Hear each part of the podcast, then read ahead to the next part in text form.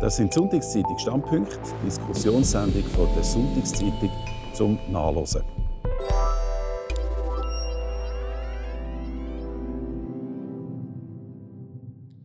Grüezi miteinander und herzlich willkommen. Das sind Standpunkte von der Sonntagszeitung.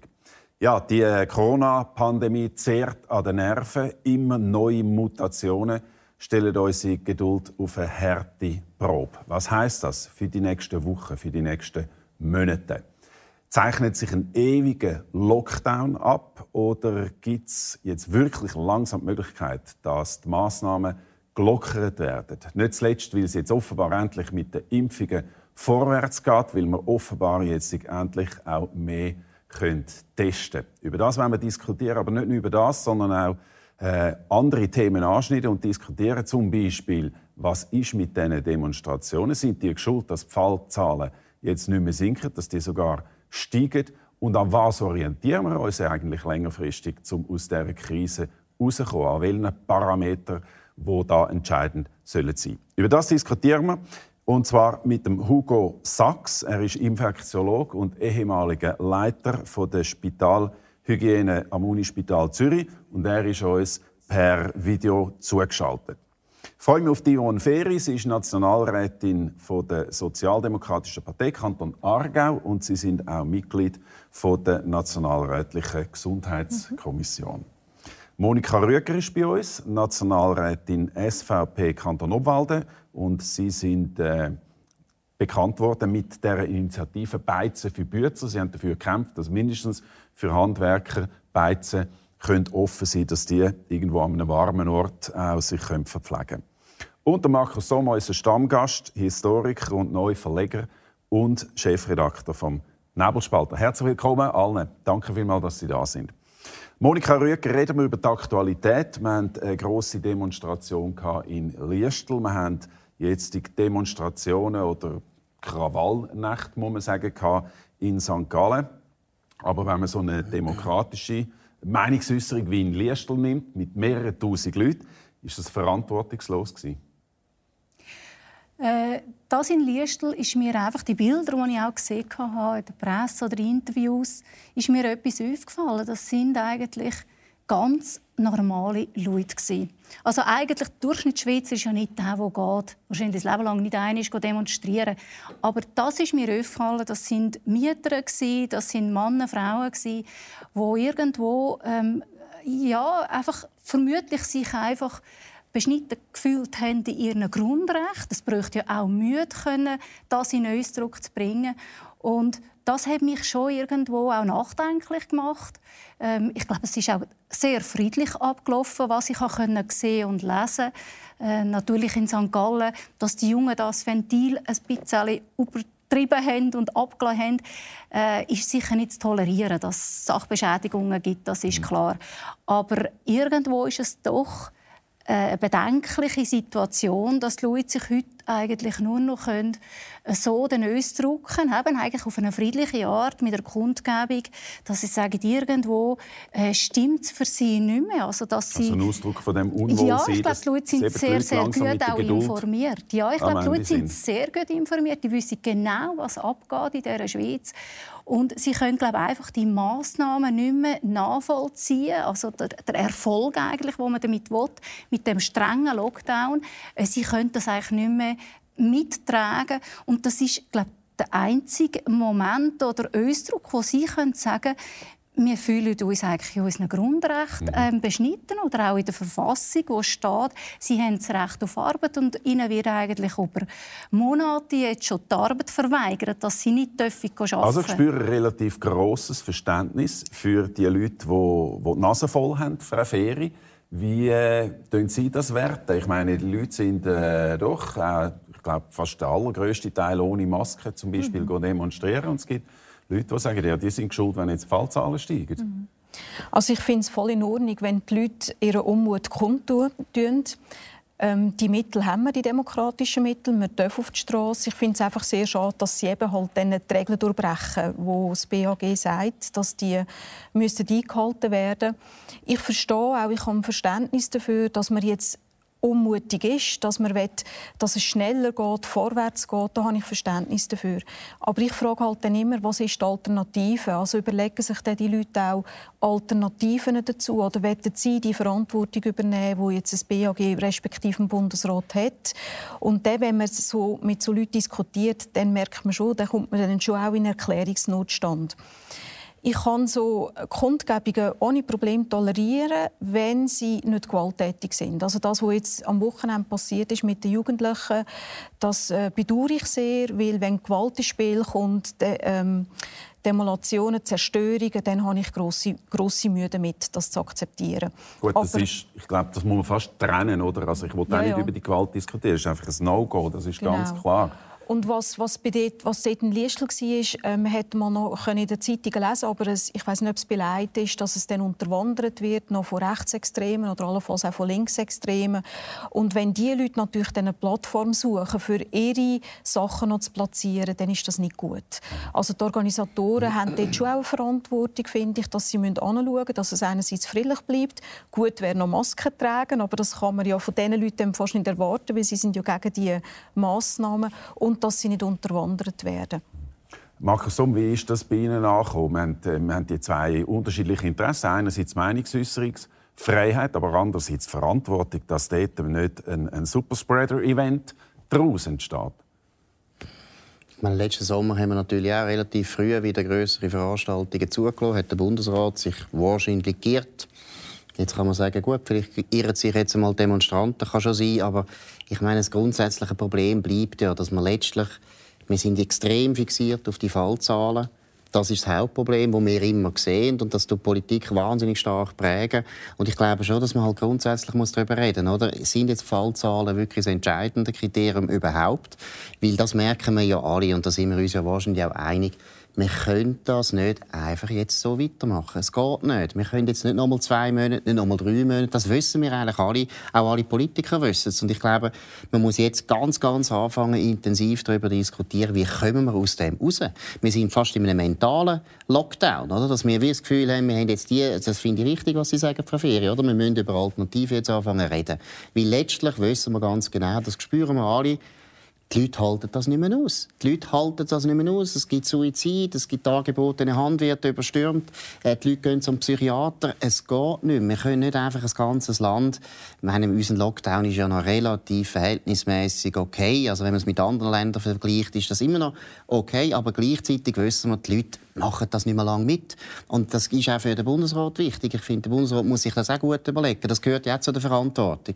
Dass man Sachen macht, wo man weiß, hey, das kann ich vermitteln. Die Leute finden das okay. Und wenn ich merke, ich kann es nicht mehr richtig vermitteln, dann muss ich Politik also ändern. Das muss sich auch eine Regierung bewusst sein. Absolut. Ja? Genau, also, meine, es gibt nicht nur das Risiko, dass die Fallzahlen aufgehen, sondern es gibt das Risiko, dass wir viel, viel zu viele Leute wir verlieren in dem Prozess. Schüler, Studenten, wo ich meine, ich habe selber, wir haben selber fünf Kinder, wir beobachten das auch mit einer gewissen Sorge. Wie zum Beispiel in den Schulen läuft natürlich nicht so viel, wie das normal ist. Da gehen ganze Monate und jetzt bald ein Jahr an Ausbildungszeit weg. Und das ist auch eine Verantwortung, muss man überlegen. Und eben über Alternativen. Wir müssen intensiv jetzt über andere Politikarten reden. Was können wir sonst machen? Weil der Lockdown der geht so nicht ewig weiter und das wissen wir. Also ich bin nicht ganz einig. Wenn ich sage über Alternativen, heißt das nicht, dass ich das, die Massnahmen jetzt nicht richtig finde. Das muss man differenzieren. Nein, das habe ich nicht so verstanden. Ja, gut, Aber wir müssen Alternativen zu den Massnahmen ja, überlegen. Und oder? was ich auch nicht glaube, ist, dass uns ein Großteil nicht mehr folgt. Also dass, ich glaube, der, grösste, der Großteil der Bevölkerung versteht nach wie vor, dass wir etwas machen müssen und sie die Massnahmen auch mittragen. Wichtig wäre für den Teil, wo das heute noch mitträgt, Perspektiven aufzeigen. Oder was heißt jetzt, dass der Bundesrat hat einmal gesagt, ab Juli kann man mehr oder weniger wieder, also ab dem Sommer mehr, äh, kann man mehr oder weniger wieder das alte Leben leben. So Perspektiven oder braucht die Bevölkerung, dass sie noch mittragen mögen. Ich schlage vor, dass wir nachher konkreter werden, wie so ein Weg könnte aussehen. Ich würde aber gerne Hugo Sachs fragen, der uns zugeschaltet ist, wie er die, die, die Spannung, das Spannungsfeld anschaut zwischen dem, ob die Leute das überhaupt noch mittragen, wie weit, und und sich auch an einer Demonstration wollen äußern, obwohl das vielleicht auch epidemiologisch gesehen nicht unbedingt das Gescheiteste ist. Ich glaube, das ist, äh, wir sind in einer Pandemie, das ist äh, ein schwerer Zustand, das ist äh, ein Zustand, wo für alle schwierig ist zu tragen. Aber wir haben ja eigentlich eine Alternative. Eine Perspektive und das ist die Impfung, das ist äh, die Möglichkeit, eine Immunität herzustellen, künstlich gegen die Krankheit. Und das ist etwas, wo man jetzt eine gewisse Geduld braucht, bis die Impfungen wirken. Und in dieser Zeit sollte es möglichst nicht wahnsinnig viel Fälle geben, weil sonst haben wir das Problem, dass die Möglichkeit von Varianten äh, einfach gross wird und man dann mit den Impfungen immer hinten anhinkt. Also ich denke, es ist wichtig, dass wir jetzt schauen, dass die Fallzahlen tief bleiben, also die Ansteckungen tief bleiben, dass das Virus sich nicht kann mutieren und gleichzeitig äh, Gas geben bei den Impfungen. Dass man in der Bevölkerung äh, den schweren Zustand merkt, das ist sicher so, dass man kann seine Meinung äußern, ist auch so. Aber was man natürlich auch muss sehen, das ist, es ist relativ einfach, dass man sich nicht ansteckt. Es ist Distanz, es ist Maskentragen, es ist Händehygiene, es ist nicht in einem geschlossenen Raum ohne Lüften zu bleiben über längere Zeit. Und das ist etwas, wo jede, jede Bürgerin und jeder Bürger in der Schweiz kann umsetzen kann. Und das resultiert dann in der Fallzahl. Das ist eine Art wie auch eine Manifestation, es ist auch wie eine Abstimmung, wo jeder Einzelne kann äh, seine Stimme dazu beitragen Ich würde gerne eine Frage anschließen, nachher wieder zurück da in die Runde im Studio, Herr Sachs. Äh, ich stelle mir so vor, dass wir jetzt eigentlich eine ideale äh, Kurve finden zwischen der Zahl von Impfungen, die steigt, und der Zahl von den Fällen, wo man dann langsam kann, ja, riskieren, dass es ein bisschen mehr Fälle gibt bei den Leuten, die aber nicht gefährdet sind, also nicht Risikopatienten oder sehr alt, und dass man dort einen idealen Weg für den Ausstieg findet. Und ich bin der Meinung, dass der relativ klein müsste passieren, aber vielleicht können Sie mir äh, eine Zeitlinie angeben, wie Sie das einschätzen. Ich meine, wenn man jetzt vom, vom Sommer redet, erst vom Juli oder vom Herbst sogar, dann finde ich das furchtbar. Ja, ich meine, man muss schon sehen, die, die Epidemie, das ist etwas Furchtbares. Es sterben sehr viele Leute, es werden sehr viele Leute krank und es werden auch die, die nicht sterben, haben über längere Zeit Symptome. Äh, es ist etwas Schlimmes, was passiert und das, äh, denke ich, tut auch die Mehrheit der Bevölkerung sehen. Und deshalb sind auch Massnahmen natürlich nicht auf die leichte Schulter zu nehmen. Das Wichtige, ich muss das vielleicht nochmal ähm, ein bisschen klarer sagen, wichtig ist zu wissen jetzt für alle, dass jede Person, die sich ansteckt, das Virus sich kann vermehren. Jede Virusvermehrung, und das ist ja Millionen von Viren, die bei jedem Menschen hergestellt werden, die haben, die haben die Möglichkeit, dass es einen Fehler gibt und so eine Mutanten entsteht. Und viele von diesen Mutanten die funktionieren nicht gut und sind darum nicht wichtig. Aber manchmal gibt es dann eben durch Zufall unter Millionen von neuen Viren, die gebildet werden, einige, die resistent sind, zum Beispiel gegen die Impfung oder äh, gegen das Immunsystem, das sich bildet hat, äh, das nicht mehr kann wirken. Und solche Mutanten, äh, die Wahrscheinlichkeit nimmt zu, wenn sich mehr Leute anstecken.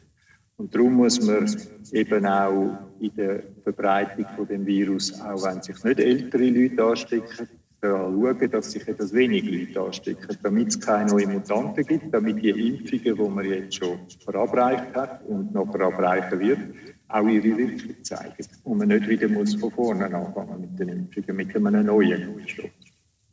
Danke vielmals. Herzlichen Dank. Ich würde gerne zurück in die Runde gehen. Als, als Leute, die im Parlament sitzen und auch an dem Covid-Gesetz mitgeschafft haben, Monika Rüger, was heißt das jetzt konkret? Was machen wir, was muss passieren in den nächsten paar wenigen Wochen?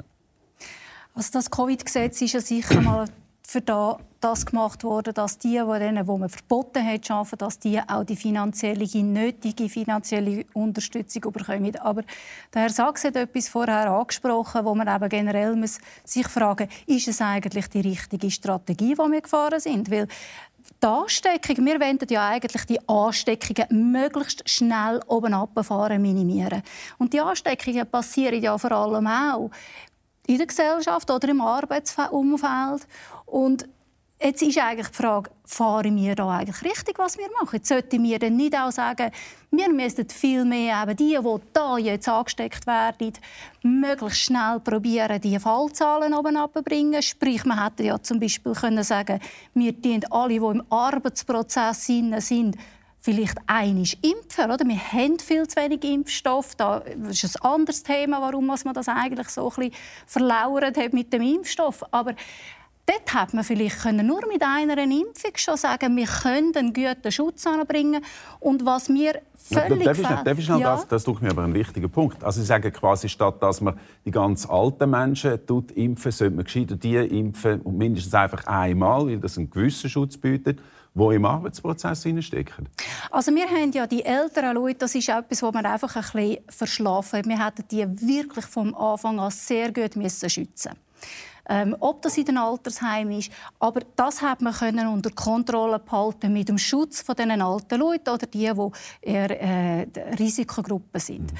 Aber wir müssen doch probieren, ich spreche schon seit einem Jahr, die Fallzahlen oben abzubringen. Und wenn man jetzt gesagt hätte, jede Person, also man hätte das müssen anschauen. Der Herr Sachs kann das vielleicht dann auch äh, relativieren. Aber jeder hat ein natürliches Abwehrsystem.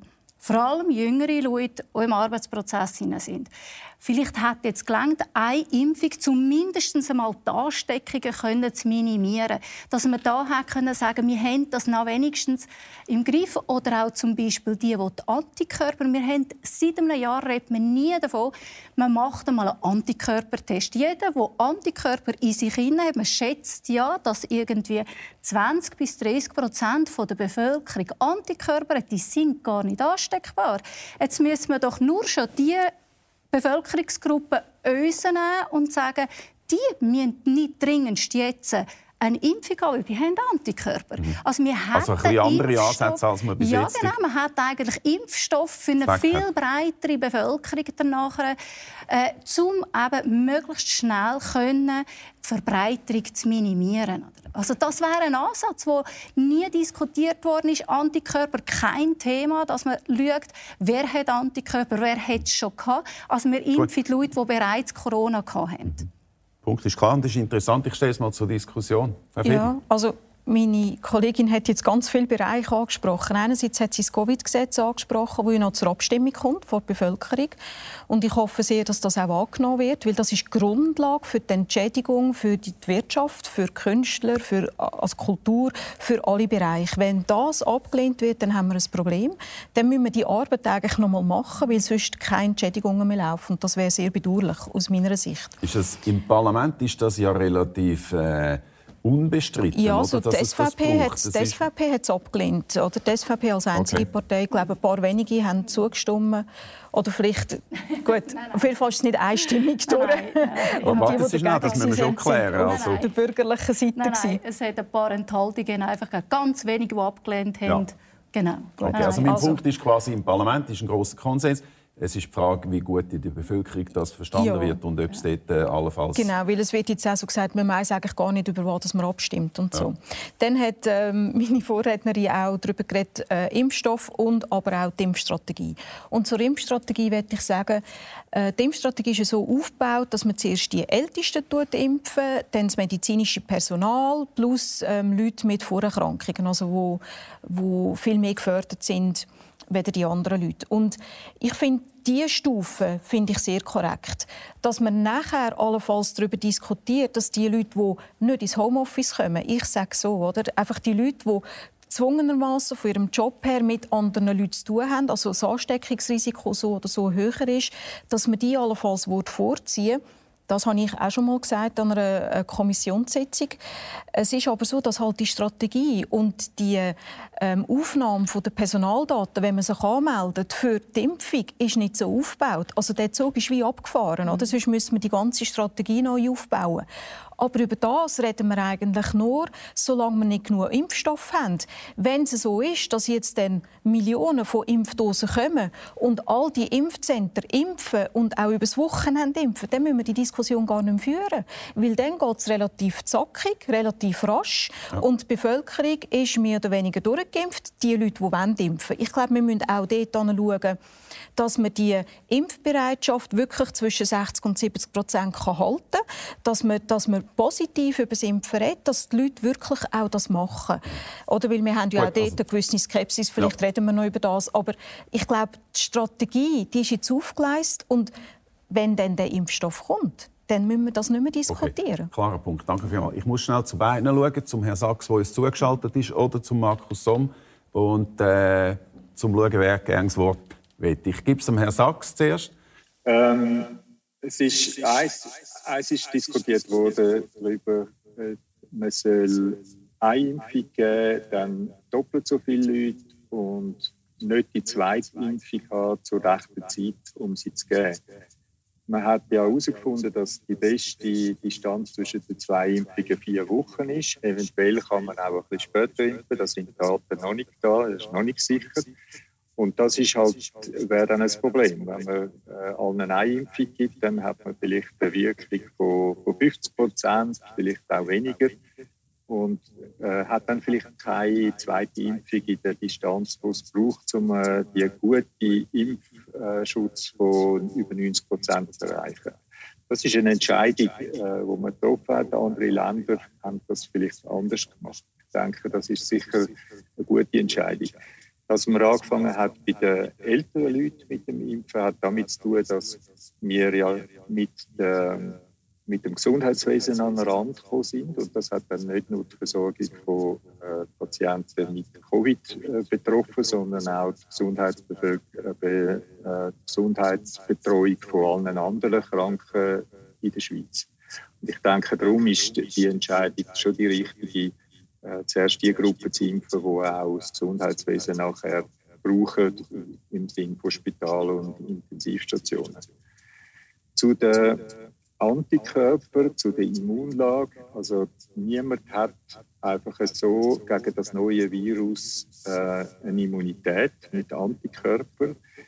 Und die Antikörper, die durch Krankheit gebildet werden. Da weiß man jetzt, dass etwa so drei Monate dass der Schutz anhebt. Wir sind aber noch nicht sicher, ob über dieser Zeit nicht wieder eine Ansteckung kann stattfinden die Immunabwehr ist relativ spezifisch und darum ist auch, sind auch die Varianten ein Problem. Wenn, wenn das Virus dann anders aussieht, kann das Immunsystem das nicht erkennen. Das, damit sind auch Leute dann nicht mehr geschützt, die Krankheit durchgemacht. Was man jetzt in letzter Zeit gesehen hat, ist, dass eine Impfung und eine durchgemachte Krankheit einen guten Schutz gibt. Danke vielmals. Jetzt hätte ich gerne ein bisschen konkreter wissen. Na, jetzt haben wir da verschiedene Ansätze, aber wir haben jetzt einmal eine Richtung vorgegeben. Das ist jetzt eindeutig geworden. Was gibt es denn überhaupt Alternativen in Ihren Augen, Markus Somm, wie wir jetzt vielleicht auch differenzieren kann? Sagen, wir können da ein bisschen lockern, da könnte man vielleicht eine Massnahme aufheben dass wir irgendwie einen Schritt weiter können? Also erstens ist ja, das ist glaube Konsens da überall, eben das Impfen muss jetzt ganz schnell gehen. Zweitens finde ich auch, die Alten müssen wir zuerst impfen und alle Risikogruppen zuerst impfen und alle Leute, die ständig im Spital mit diesen Leuten zu tun haben, alle impfen, so schnell wie möglich.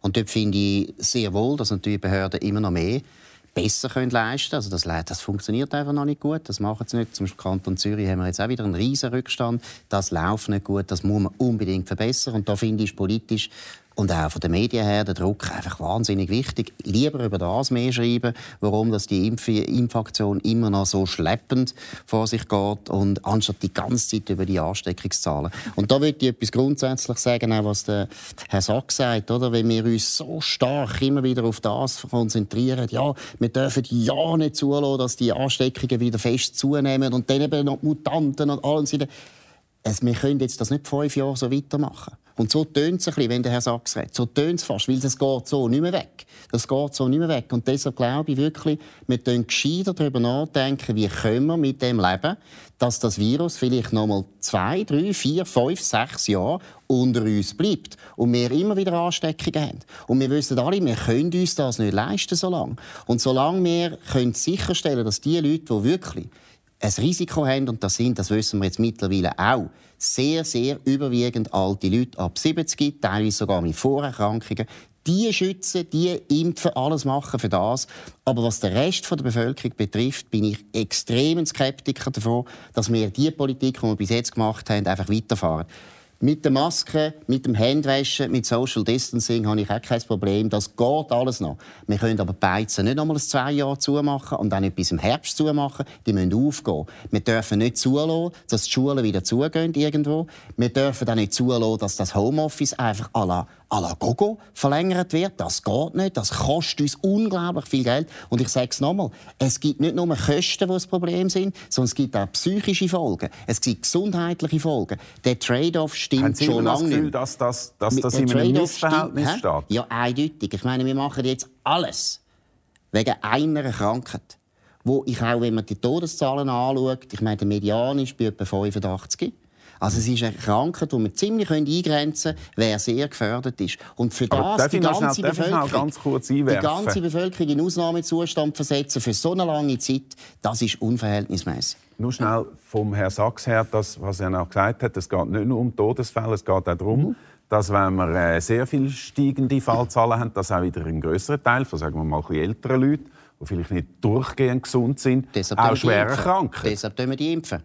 Deshalb wir die Alten impfen. Und ja. zwar mit aller Priorität. Aber es ist ja noch ein anderer Grund. Oder? Die Spitäler sollten nicht wieder an Anschlag kommen oder nicht an, an ein gewisses Limit kommen. Sie brauchen Kapazität, dass wenn irgendjemand sonst ins Spital muss, sei es wegen einem mhm. Unfall, sei es wegen einer Krebserkrankung, ja. irgendetwas, dass diese Person einen Platz hat im Spital ist, und das Pflegepersonal ja vorhanden ist. Im Moment, das können wir steuern, wir können ja Kapazitäten ausbauen. Ja, da aber das hat man in den letzten Jahren hat man immer gespart am Gesundheitswesen. Ja, oder vermeintlich gespart. Da bin ich schon dafür. Ja, also Pflegeinitiative mhm. ist auf dem Tablet. Oder? Wir brauchen so Massnahmen, dass, dass man das Pflegepersonal mhm. kann stärken kann, dass, dass die Leute in ihrem Beruf bleiben. Wir haben bis anhin mehr oder weniger regelmäßig ausgebildet, eine gute Anzahl ausgebildet, aber sie gehen vom Beruf weg, weil die Arbeitsbedingungen so schlecht sind. Äh, bei den Ärzten wissen wir, alle gehen in die Spezialitäten hinein, anstatt dass man eine breite Hausarztpalette hat und so weiter. Also dort müssen wir Massnahmen bringen, mhm. aber dort ist Politik dran aber mhm. zu spät, zu langsam. Ja, klar, aber da bin ich ja dafür. Und, und, ich glaube, das gibt schon ein bisschen Schub, dass eben auch die Leute, die bis anhin dagegen waren, dass man dort investiert, dass man jetzt kann investieren kann.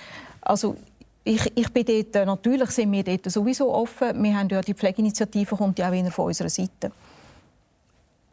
Frau Wicker. Äh, da bin ich nicht ganz einverstanden, weil wir müssen einfach mal die Fakten auf den Tisch bringen.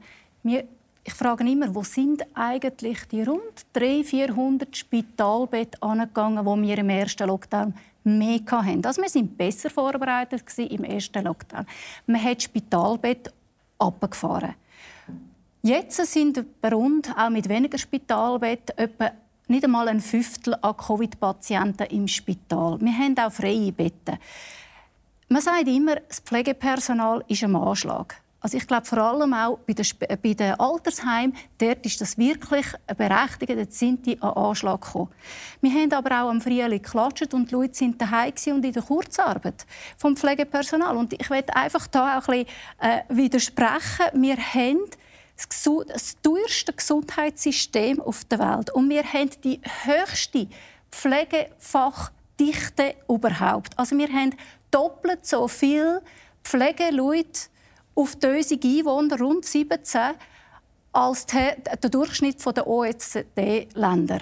Also wir haben sehr ein gutes, uns ähm, Gesundheitssystem. Wir haben ein Gesundheitssystem. Das Problem ist nur, und da wird durch die Pflegeinitiative kein bisschen helfen, das Problem ist, dass wir von den Pflegenden, Pflegeleuten, zwei Drittel haben mit einer akademischen Ausbildung und ein Drittel ist die, die es klassisch über die Lehre machen. Und sind wir ehrlich, so? das, ist so. Und mit der Pflegeinitiative will man nochmal die ganze Pflege verakademisieren.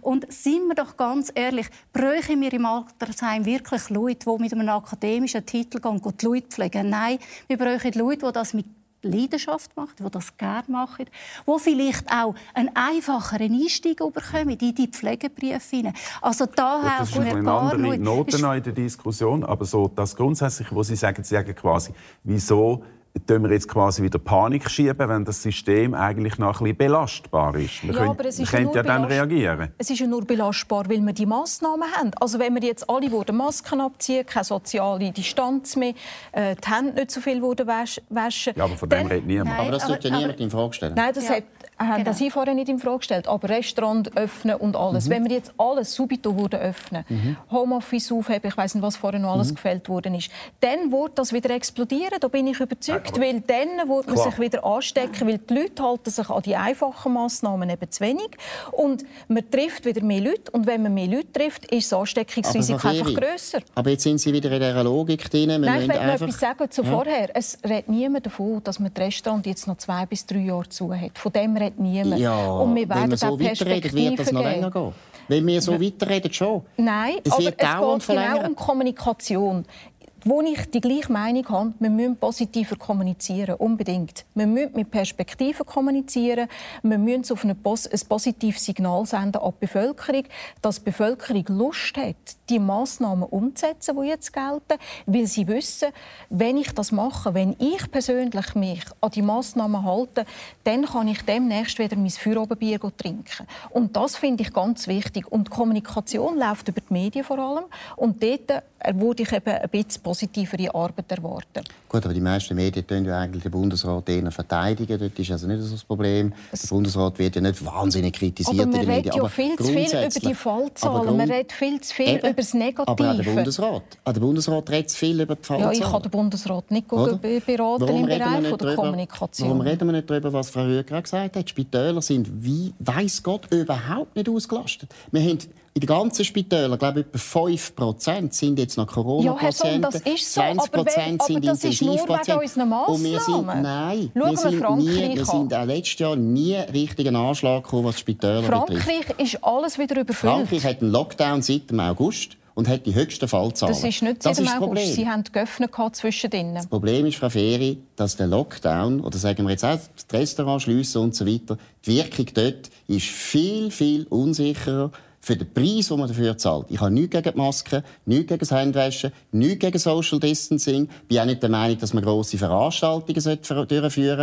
Ich finde die Demonstrationen Jetzt war mal nicht so viel gewesen, aber ich würde nicht gerne jedes Wochenende sehen. Finde ich ein Problem.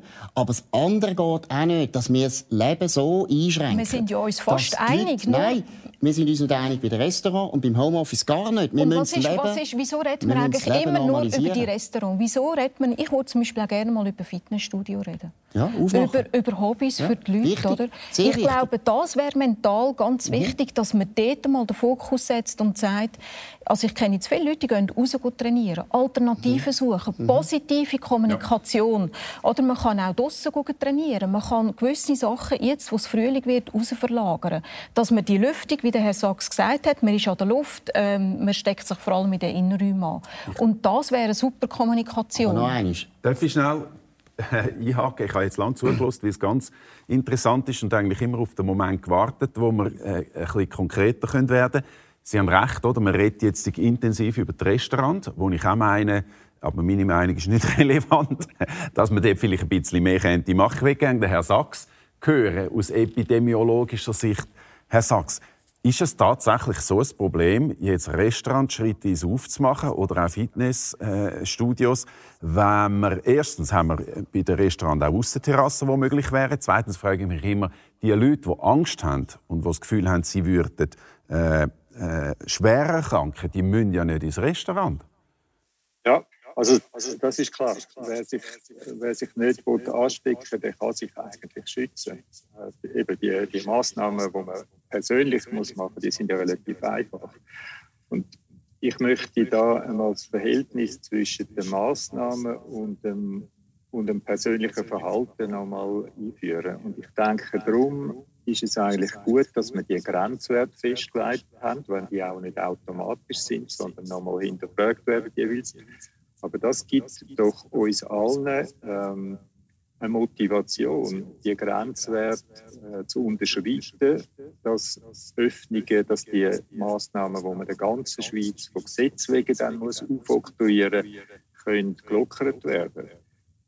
Und damit ist eigentlich Verhalten von jedem Einzelnen nochmal gefordert. Und ich glaube, wir müssen jetzt solidarisch zusammenstehen und jeder Einzelne muss einfach die Distanz von anderthalb Meter einhalten oder sonst eine Maske anziehen, desinfizieren und das, was ich in dem Raum gesagt habe. Wenn alle das würden machen, dann könnte man auch lockern. Das heißt, wenn in den Beizen Tisch genug groß sind und man auch während dem Essen kann anderthalb Meter oder zwei Meter Abstand haben voneinander, dann könnten wir auch äh, die Restaurants wieder aufmachen. Danke vielmals, Frau Rüecker. Sie haben ja mit Ihrer Initiative äh, Beizen für Bützer haben Sie einen kleinen äh, Ausschnitt gesehen, wo Sie gesagt haben, da kann man etwas machen, ohne dass die Lage wieder explodiert. Ähm, gibt's, also ich muss doch anders fragen, genau, dort ist ja an und für sich, das kann man wahrscheinlich nicht messen, aber dort hat es jetzt kein Superspreader-Event gegeben, nur weil jetzt die Bützer, die Handwerker können essen über den Mittag wir haben ja im Land rund 25.000 Restaurants. Und die 25.000 Restaurants sind vor dem Lockdown super vorbereitet mit Schutzkonzept. Die haben so viel investiert. Man hat ihnen alles zugetan. Jetzt, das ist genau das Gleiche der Winter. Man hat nie etwas gehört. Die Hotels haben offen gehabt. Die haben auch dort essen in den Restaurants. Haben wir jemals irgendetwas gehört? Es wahnsinnig viele Ansteckungen gegeben. Es hat funktioniert. Und es fehlt jegliche Be Beweislast, dass eben der harte Lockdown alles oben abfahren, die Leute daheim einsperren, dass das weniger Ansteckungen Gut, gibt. Leute einsperren Oder? ist bei uns nicht der Fall. Es also. ist einfach, die Leute sind weg, sie dürfen nicht arbeiten, sie müssen daheim sein, sie müssen mit dem Homeoffice. Also für mich ist klar, wir haben Restaurants, die viel investiert haben. Es gibt keine Beweise bis heute, dass der die grossen Ansteckungen passieren. Gibt es nicht. Und darum muss ich sagen, das Gegenteil gibt es auch nicht, weil einfach die Datenlage sehr schlecht ist. Man weiß im Grunde noch heute noch nicht genau, wo das der Hauptanteil von der also, Man weiß es von der Hotel. Ich meine, es hat den Fall gegeben im St. Moritz, da hat man das Gefühl gehabt, oh, das ist jetzt ein Superspreader-Fall. Und dann Bündner Behörden, finde ich, machen das sowieso sehr gut. Sofort Massentest gemacht. Rausgekommen ist, es haben sich ganz wenige Leute angesteckt. Deshalb bin ich auch für Massentests. Man muss aufhören, dass man immer das Gefühl hat, Heimatsterne, die Welt ist vor dem Untergang. Das macht die Leute auch fertig. Oder dass man die ganze Zeit so die Leute im Prinzip in eine dauernde Angst versetzt. Und das ist blöd. Deshalb bin ich für Massentests, dass die Leute sehen, okay, an dieser Schule, das ist bei uns auch passiert, an unserer Schule, Oberstufe, hat es auch einen Fall gegeben, englischer Mutant, hat man das Gefühl oh, ganz schlimm, hat man alle 500 Kinder getestet, Ergebnis eine Ansteckung, eine einzige Ansteckung. Und das ist einfach wichtig, dass die Leute langsam merken, wir können leben mit dem Virus. Mir geht es um das. Wenn ich von Normalisierung rede, geht es mir um das. Wir müssen einen Weg finden, dass wir mit dem leben wir müssen schauen, dass die Leute, die wirklich im Risiko sind, geimpft sind oder geschützt. Aber sobald das, das der Fall ist, und das ist bald der Fall, müssen wir wieder normalisieren. Es kann nicht sein, dass wir einfach jetzt aus Angst dass wir uns anstecken, obwohl die meisten Leute unter 70 nie an dem sterben, nur aus dieser Angst heraus praktisch unser ganzes Leben immer prägt von dieser Pandemie. Das geht nicht, das halten die Leute nicht aus, das geht nicht mehr. Frau Feri, ich will Sie jetzt gleich ein bisschen sippenhaft nehmen, auch wenn Sie nicht Sprecherin sind vom Bundesrat. Aber wir, wir, reden gleich von der gleichen Partei bei Alain Berset und haben zwei große Kritikpunkte. Erstens, dass das mit dem Impfen nicht richtig und gut aufgeleistet worden ist, dass das viel zu lang gegangen ist. Und zweitens frage ich mich auch, warum schafft es ein, äh, Kanton Graubünden, massiv zu testen und mit dem massiv die Fallzahlen oben abzubringen? Und wieso schafft man das eigentlich landesweit nicht? Weil eben Kantone zuständig sind. Kantone sind zuständig für die Testerei. Also wir haben den Föderalismus und Kanton Graubünden hat es vorgemacht. Äh, ich komme aus dem Kanton Aargau. Da gibt es jetzt zögerliche Ansätze, dass man auch breit testet. Es gibt aber auch gute Beispiele von größeren Firmen, größeren Unternehmen, die jetzt so Testereien einführen. Und das finde ich sehr gut. Also da kann der Bundesrat wenig machen. Wenn, dann Darf hätten wir das... Sind Sie sicher? Also ich bin, ja, wenn ich jetzt noch kritisch bleibe, muss ich sagen, wenn der Bundesrat wirklich hätte wollen, wenn man ja, dort äh, an der Spitze wirklich ein, ein, sagen wir jetzt mal, das hört man jetzt äh, viel in der letzten Zeit, ein Manager hatte aus der Privatwirtschaft, der gesagt hat, so, ich sage jetzt, wie das muss laufen und ich, ich erstens mache ich jetzt mit der Lonza mache ich einen Deal, wir müssen einen eigenen Wir äh, Impfstoff entwickeln. Einfach, man hat manchmal das Gefühl, ja ja, es fehlt ein bisschen die, die, konzentrierte Führung auf Ebene Bundesrat. Sie wissen, ähm, Politik ist nicht Privatwirtschaft. Also das ist so eine kleine Vorbemerkung. Ähm, was er natürlich auch können machen ist, dass man das ins Covid-Gesetz reinpacken oder? Ähm, Diskussionen haben wir sicher gehabt, auf, auf allen Ebenen. Aber die Führungsstruktur dürfen wir in einem Krisenfall sicher hinterfragen. Und das macht auch die Geschäftsprüfungskommission. Also die schaut auch, wie ist das gegangen in den letzten Monaten. Weil es geht ja nicht nur darum, dass wir jetzt aus dieser Pandemie rauskommen, sondern auch, dass wir etwas lernen, im Fall wieder eine Pandemie kommt. Und eine Pandemie kann irgendeinen Ursprung haben. Das kann auch eine Cyberattacke sein, die das ganze Land lahmlegt. Irgendetwas muss nicht unbedingt im Gesundheitsbereich sein. Und darum ist es ganz wichtig, dass man auch zurückschaut wie hat der Bundesrat entschieden? Aufgrund von welchen Grundlagen? Wie hat er, er sich selber geführt? Ist zum Beispiel auch der Wechsel vom Bundespräsident, Bundespräsidentin, ist das jetzt richtig oder ist das in einer Krise nicht ideal? Auch das Parlament, welche Rolle hat das Parlament gehabt? Finde ich auch. Muss man sich hinterfragen, ist das korrekt?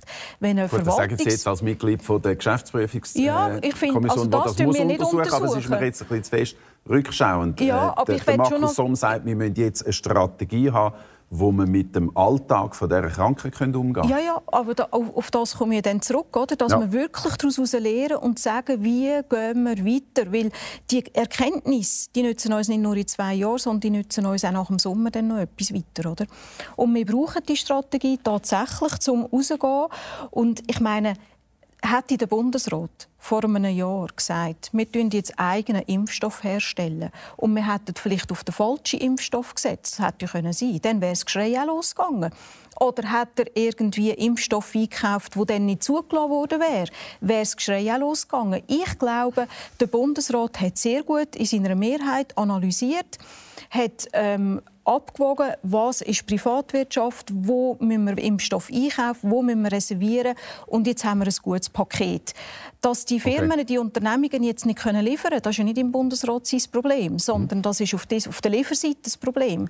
Man hätte vieles können anders machen selbstverständlich, aber es ist jetzt so aufgeleistet. Also Kritik ist jetzt, jetzt eigentlich ein bisschen billig, wenn man jetzt sagt, ja, ja weil es wäre auf der anderen Seite wäre dort sicher Kritik auch gekommen. Mhm. Also was zum Beispiel ganz eigenartig ist, ist ja, dass der Bundesrat jetzt in dieser Krise, die jetzt das ganze Jahr lang geht, nicht endlich mal einen bundesrätlichen Ausschuss zum Beispiel macht, wo einfach drei Bundesräte zuständig sind für die ganze Corona-Politik. Es ist ja ein Unsinn, dass praktisch der Alain Berset allein das entscheidet. Aber das, das ist ja der Grund. Nicht. Der, es gibt keine Kommission. Parmalin ist ja zuständig für seine Bereiche und so weiter. Es bräuchte doch eine feste Kommission, wo man sagt, die drei Bundesräte sind jetzt zuständig für die Corona-Krise. Jetzt ist immer noch Alain Berset allein. Das ist übrigens auch ein Grund, das warum er härter kritisiert wird, weil der Konsens unter den Parteien ist viel zu schmal mittlerweile, viel zu schmal geworden. Aber es gibt, es gibt einige Führungsgremien im Moment. Aber es gibt keine Kommission. Es wäre doch normal gewesen, dass der Bundesrat sagt, das ist ein absoluter Ausnahmezustand.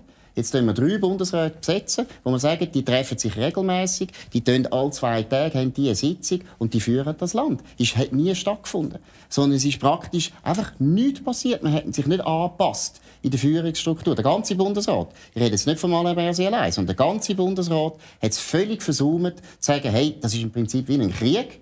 Und im Krieg machen wir auch spezielle neue Gremien, wo zum Beispiel eben drei Bundesräte drin sind. Gut, mit der Bundesrat, mit der Bundesrat hat es das wahrscheinlich nicht gegeben, aber es gibt die Krisenstäbe. Es gibt die. die und das ist, komme ich halt wieder auf die GPK zurück. Das wird jetzt angeschaut. Aber Wie ist das, das ist nicht das Gleiche. Da müssen die drei Chefs drin sein. Es gibt aus dem, aus dem Departement heraus schon Eigenkritik. Einfach, dass ich das gesagt habe. Ja, das ist ja nicht der Punkt. Und das der ist ja das, was man muss lernen daraus muss. Aber der erste, erste Fehler ist doch, dass der Bundesrat ganz offensichtlich nicht mehr führt. Man hat einen Bundesrat, Alain Berset, der praktisch das Ganze macht. Er vorbereitet. Ja, am Schluss, am Schluss wissen Sie auch, der Anne Verse hat eine enorme Durchsetzungskraft in dem Gremium. Das, die ganze Politik ist viel zu wenig breit abgestützt. Das ist das Erste. Der ist Bundesrat sollte ein ständiges Gremium haben, das sich nur mit Corona befasst. Drei Bundesräte sollten drin sein, aus meiner Sicht. Zweitens, nein, wegen der Privatwirtschaft. Das ist doch auch peinlich, dass ein Land, das zwei Konzerne hat, die führend sind auf der ganzen Welt als Pharmakonzern, dass wir nicht in der Lage sind, genau die Impffrage sehr früh und sehr schnell zu machen, ist ja peinlich. Und ich meine, tut mir leid, muss man da Alain Berse kritisieren. Das Normalste vom Normalen wäre gewesen, Alain Berse wäre selber sofort zu der Pharmaindustrie gegangen und hätte gesagt, können wir helfen ist nicht geschehen. Hat er nicht gemacht. Das wissen wir vor nicht. Zehn Jahren, vor zehn Jahren kann ich Ihnen garantieren, der Flavio, Gotti, der Flavio Gotti, der auch... Nein, es ist ja offensichtlich, der Beni hat den Brief geschrieben. Nicht ja. der Berse ist am Bein gegangen. Aber wir wissen warum hat er nicht gewusst, und warum hat er nicht gewusst, dass die Lonza dort in dem Deal ist? Weil er nie auf Basel angerufen hat. Der Flavio Gotti war auch mal Gesundheitsminister. In so einer Krise wäre das Erste, was der Flavio Gotti gemacht hätte, wäre gewesen, ich lüte Daniel Vasella an. und dann hätte der Daniel nicht, also. Vasella gesagt, es ist immer so gelaufen in der Schweiz. Das ist ja der Witz von der Schweiz. Wir haben das Milizsystem. Daniel Vesella hätte gesagt, du, Flavio, ich weiß, dass die Lonza in Verhandlungen ist mit der Moderna. Lüt doch den Lonza an. So läuft es normalerweise in der Schweiz. Dass das nicht mehr funktioniert, das muss man überdenken. Danke vielmals. Jetzt hat der Herr Sack sehr lange zugelassen und wir sind jetzt vom äh, Hundertsten ein bisschen ins Tausendste gekommen. Ich möchte aber Sie noch mal gerne fragen, also ganz, ganz grundsätzlich eigentlich, was ist Ihnen jetzt durch den Kopf gegangen bei dieser Diskussion, die wir da im Studio geführt haben? Ja, das ist, das ist eine politische Diskussion von der Führung und es ist klar, dass wir in der Schweiz eine bestimmte Situation haben mit den vielen Kantonen, den vielen Gesundheitswesen, wo immer wahnsinnigen Aufwand äh, zur Folge hat, um zu diskutieren, was man genau machen will. Es ist ja auch diskutiert worden, ob jetzt die Tatsache, dass verschiedene Kantone verschiedene Wege gegangen sind, äh, gut oder nicht gut war ich glaube, ein totalitäres System, wo jemand die, äh, die Entscheidung fällt und wie ein CEO das Ganze kann führen kann, äh, hat vielleicht für gewisse Entscheidungen einen Vorteil gegenüber äh, einem sehr demokratisch aufgestellten Land. Auf der anderen Seite, wenn dann die Person oder die, die Machtkonzentration einen Fehler macht, das ist vorher auch gesagt worden, dann kann es auch in eine ganz falsche Richtung gehen. Und unser System hat eine gewisse Absicherung dagegen, dass man zu extreme oder falsche Sachen macht und kann immer wieder ein bisschen nachkorrigieren. Aber es braucht Zeit.